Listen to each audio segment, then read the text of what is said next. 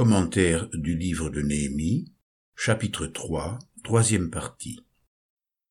Ne pas se cacher les problèmes. Cependant, il existe un danger réel auquel les Juifs ont échappé.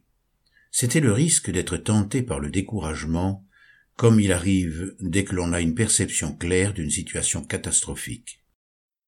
Les Israélites, malgré la vision apocalyptique de leur ville, ont néanmoins surmonté l'épreuve et vont être poussés à l'ouvrage. Ils vont s'acharner à réédifier leurs ruines. Comment faut-il comprendre cela spirituellement?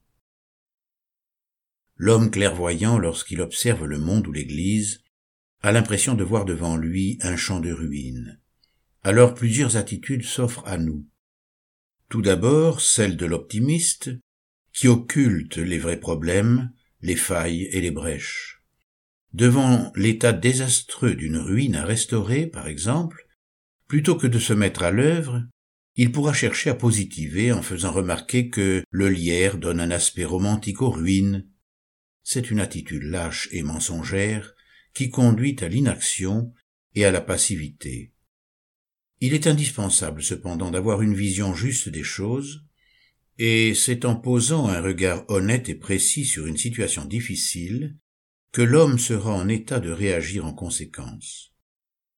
Lorsque nous considérons l'œuvre de Dieu, son Église, nos propres vies, et que nous les comparons à ce qu'elles devraient être, au modèle biblique, à l'idéal divin, nous avons l'impression de nous trouver en face d'un monceau de ruines et nous sommes brusquement placés devant beaucoup de misère.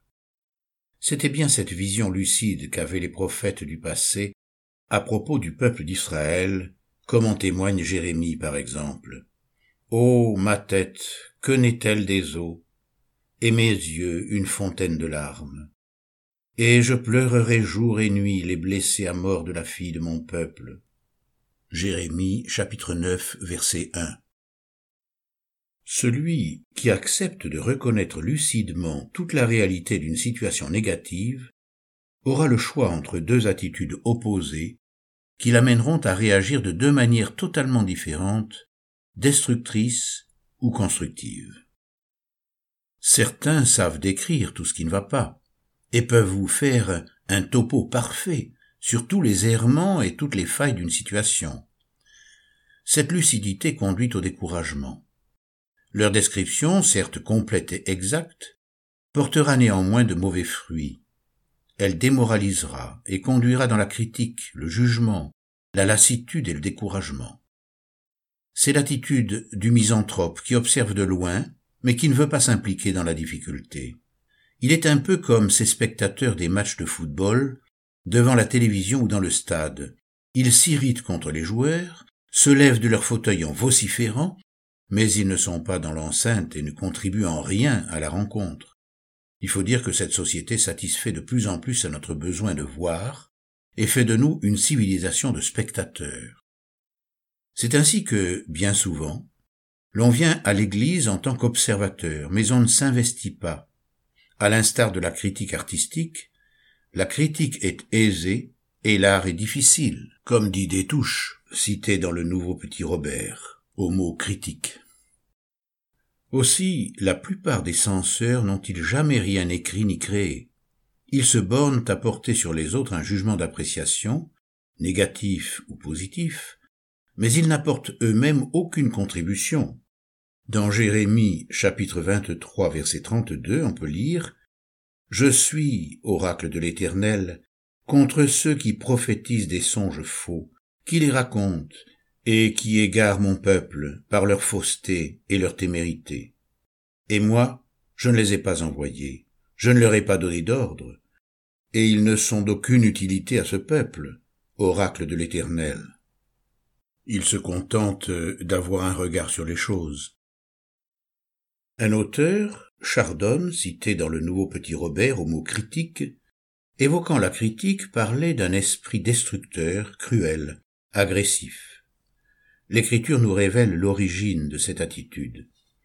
Dans Jacques chapitre 3 versets 14 à 16, Si vous avez dans votre cœur une jalousie amère et de la rivalité, ne vous glorifiez pas et ne mentez pas contre la vérité. Cette sagesse n'est pas celle qui vient d'en haut, mais elle est terrestre, charnelle, démoniaque.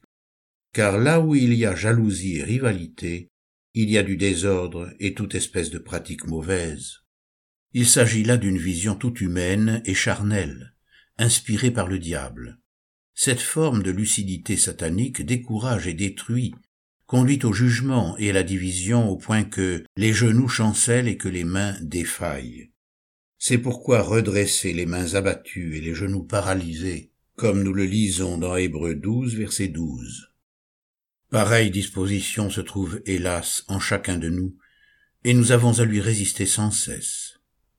L'homme, animé de cette sagesse, oublie de se demander en présence des ruines qu'il déplore, mais qu'attend le Seigneur de moi? Quel est mon lot? Quelle est ma part? Quel est mon travail? Dieu nous appelle à nous repentir pour recevoir le véritable discernement. La sagesse véritable que Dieu désire nous donner est une lumière toute divine, qui va nous conduire à un acte d'amour. Le prophète Daniel la définit ainsi le peuple de ceux qui connaissent leur Dieu agira avec fermeté, et les clairvoyants parmi le peuple donneront instruction à beaucoup. Daniel chapitre 11 versets 32 et 33. Ceux qui reçoivent cette sagesse agissent avec fermeté, conscients de l'appel de Dieu qui les convie à rebâtir sur d'anciennes ruines, à relever d'antiques décombres et à rénover des villes désertes.